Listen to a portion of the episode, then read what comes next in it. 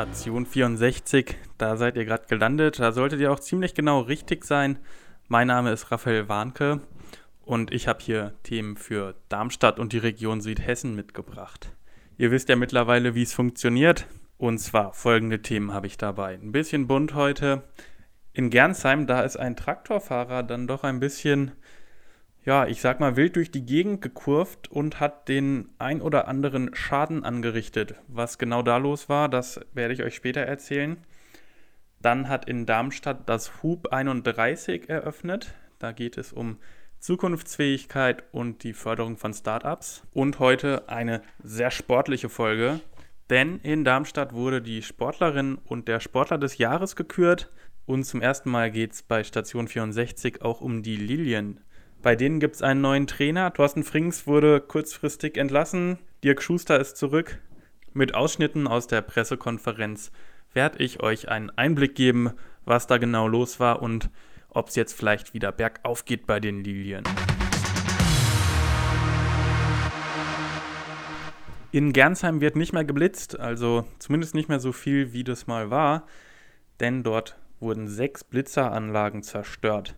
Und zwar in der Nacht zum Dienstag. Da hat ein 63-Jähriger sich anscheinend gedacht, Mensch, hier wird so viel geblitzt, das muss man ein Ende haben. Hat er sich kurzerhand auf seinen Traktor gesetzt, der übrigens nur 6 km/h schnell fährt, wie die Polizei mitgeteilt hat, und ist mal eine Runde durch Gernsheim gefahren, um die Blitzer zu zerstören. Also sechs dieser Anlagen hat er dabei umgefahren, ist äh, ein ordentlicher Schaden entstanden, 600.000 Euro. Und das ohne den Verdienstausfall, äh, wie man so schön sagt. Also ohne das Geld, das die Blitzer quasi eingenommen hätten, wenn sie denn blitzen würden. Das Motiv ist bisher unklar, ob da vielleicht jemand das ein oder andere Mal zu schnell gefahren ist. Man weiß es noch nicht. Alkohol war wohl nicht im Spiel. Der Fahrer des Traktors, der, gegen den wurde jetzt Anzeige erstattet. Er wurde nach Aufnahme der Anzeige allerdings wieder freigelassen, da jetzt keine akute Gefahr von ihm ausgeht. Allerdings wird natürlich jetzt einiges an Kosten und ein ordentliches Verfahren auf ihn zukommen. Ob es das dann am Ende wert war, hm, sei mal dahingestellt. Ab nach Darmstadt und zwar in die Region ungefähr bei der Telekom TZ Rhein-Main. Da wurde am Mittwochabend das Hub 31 eröffnet. Tarek Al-Wazir war zu Gast, der hessische Wirtschaftsminister, denn die IHK zusammen mit der Stadt Darmstadt als Gesellschafter haben ein wirklich zukunftsträchtiges Gebäude eingeweiht. Hier ist nämlich auf 3800 Quadratmetern Fläche für Startups entstanden. Hier sollen eben junge Leute mit fixen Ideen die Möglichkeit haben, sich auszutoben und für einen verhältnismäßig günstigen Preis eben eine Fläche haben oder einen Ort haben, an dem sie ihre Arbeit gut und vernünftig erledigen können. Im Moment haben wir eine gut laufende Konjunktur in Deutschland, deswegen sind die Gründungszahlen von neuen Firmen etwas zurückgegangen. Da will man jetzt gegenwirken und es eben jungen Leuten einfach machen. 120 Arbeitsplätze gibt es dort. Bisher sind etwa 40 Prozent davon vermietet, was, was laut Betreibern ziemlich hoher Prozentsatz dafür ist, dass dafür bisher noch keine Werbung gemacht wurde. Es gibt in dem Gebäude zum Beispiel Werkstätten, auch mit 3D-Druckern, um Prototypen anzufertigen. Dann gibt es einen Fitnessraum, wo man auch während der Arbeitszeit einfach mal den Kopf frei kriegen kann. Es gibt eine größere Lounge, wo man sich mit Gästen oder auch einfach mit Kollegen hinsetzen kann, mal ein Bierchen trinken oder einen Kaffee. Und es soll eben auch, was ganz wichtig ist, den Beteiligten kluge junge Köpfe an Südhessen binden. Da hat man sich ein ziemlich großes Beispiel genommen. Es wurde gesagt, man möchte hier so eine Art Silicon Valley Europas erschaffen, hier in der Region. Das ist natürlich ein großes Ziel, aber wenn man so ein großes Vorbild hat, dann ist da natürlich viel Spielraum und mal schauen, wo es hingeht. Darmstadt war jetzt ja schon öfters Zukunftsstadt Deutschlands. Das Potenzial ist zumindest da. Falls jemand Interesse hat, die Mietzeit in dem Hub 31, die ist auf maximal fünf Jahre beschränkt. Danach sollte so ein Startup dann laufen lernen. Und das Ganze kostet 11 Euro pro Quadratmeter plus 4 Euro für Nebenkosten. Nur so als kleine Zusatzinfo. Endlich. Das war das erste Wort, was Mareike Thum gesagt hatte, nachdem sie zur Sportlerin des Jahres in Darmstadt gekürt wurde. Es war schon ihre 21. internationale Medaille, die sie bekommen hat. Sie ist Speedskaterin und hat dieses Jahr auch bei den World Games Gold gewonnen in ihrer Disziplin. Die World Games, das sind sozusagen die Olympischen Spiele der nicht-olympischen Sportarten. Also einige Sportarten, die nicht olympisch sind, werden dort trotzdem als Weltmeisterschaft ausgetragen. Und da hat die Darmstädterin eben die Goldmedaille gewonnen.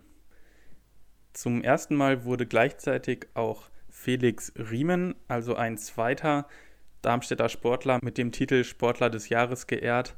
Er ist in der gleichen Disziplin tätig, hat quasi fast den gleichen Werdegang wie seine Kollegin. Beide sind im Verein ERSG Darmstadt zu Hause und beide sind in der Sportförderung der hessischen Polizei, haben beide dort ein duales Studium abgeschlossen und sind hier in unterschiedlichen Revieren in Darmstadt im Einsatz. Das Ganze war ein Novum, dass zum ersten Mal zwei Sportler den Titel bekommen haben. Also nochmal Glückwunsch an beide. Nicht ganz so viel gemeinsam damit haben im Moment die Lilien, denn bei denen läuft es etwas weniger erfolgreich. Da steht man im Moment mit nicht ganz so vielen Punkten im Tabellenkeller.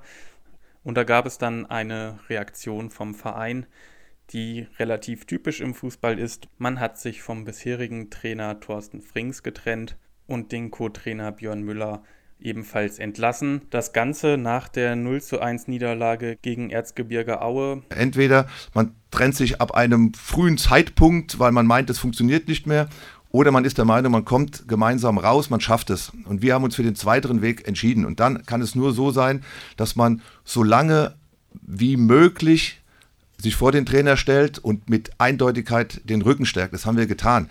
Dass es an einem Punkt irgendwann natürlich nicht endlos laufen wird, was im Übrigen ja Thorsten Frink selbst in der Pressekonferenz in Aue auch so kundgetan hat, was auch ja, den, der Faktenlage geschuldet ist. Ist ja nicht so, dass wir gesagt haben, oh, es regnet oder heute ist Samstag, heute ähm, können wir mal einen Trainerwechsel vor, vornehmen, sondern das war ja eine Faktenlage, die sich einfach ähm, ja, in der Tabelle und halt in den Ergebnissen wiedergespiegelt hat.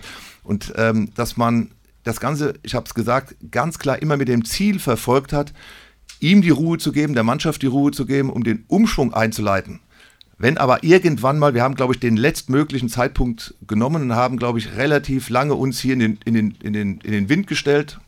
Ich glaube auch durchaus, ähm, äh, ja, auch in Kaufnahme von äh, äh, wie soll ich sagen, äh, durchaus äh, dann Entgegennahme äh, anderer Meinungen im Fanumfeld.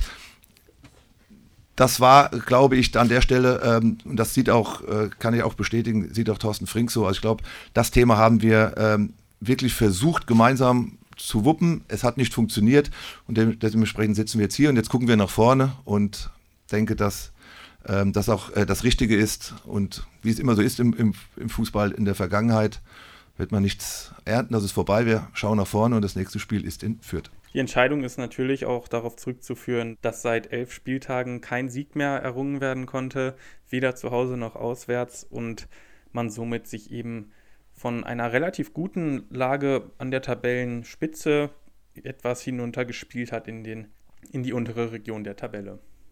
Es wird eine schwierige Aufgabe. Es galt vorher noch ein paar Punkte aufzuarbeiten aus der Vergangenheit. Und der Präsident hat gerade das Richtige gesagt. Wir fangen bei Null an, wir schauen nur nach vorne und die Dinge der Vergangenheit sind aufgearbeitet worden. Die Kündigung von Thorsten Frings, die kam dann doch etwas überraschend, nicht wegen der sportlichen Leistung der Mannschaft, sondern weil letzte Woche Montag, da wurde ihm vom Lilienpräsident Fritsch noch eine Jobgarantie ausgesprochen die dann eben wenige Tage später revidiert wurde. Neuer Trainer, das ist ein altbekannter, das ist Dirk Schuster, der ja damals mit den Lilien das sogenannte Darmstädter Wunder vollbracht hat, wo man aus der dritten in die erste Liga durchmarschiert ist, dann noch den Klassenerhalt geschafft.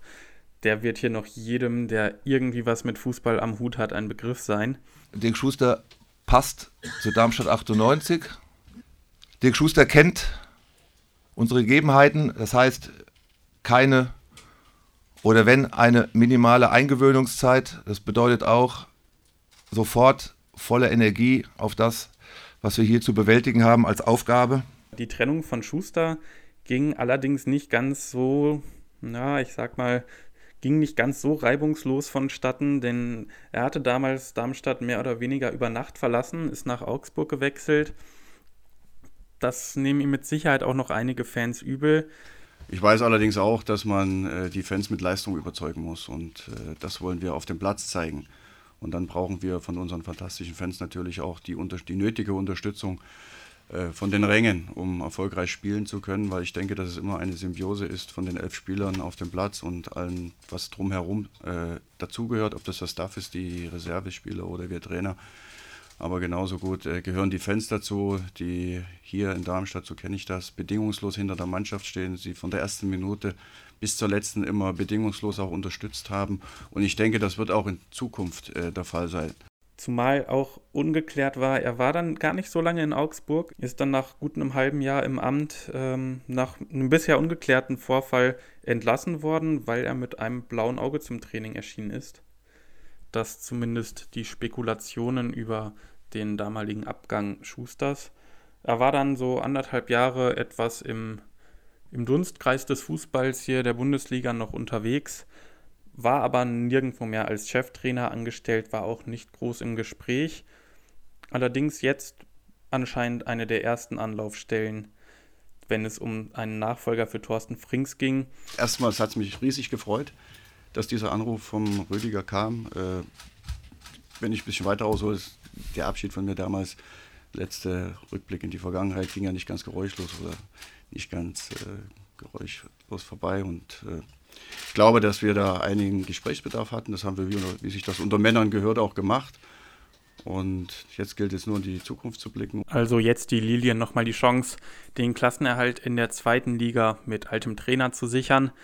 Ich drücke natürlich die Daumen, die Redaktion hier mit Sicherheit auch. Das war's für diese Woche, für diesen Freitag. Das war die wichtigsten Nachrichten der Region. Falls ihr irgendwas vermisst, falls ihr irgendeinen Themenvorschlag habt, immer her damit. Ich freue mich, ich gehe dem gerne nach. Schaut bei Facebook vorbei, bei Twitter, auf Soundcloud, auf der Homepage vom Echo.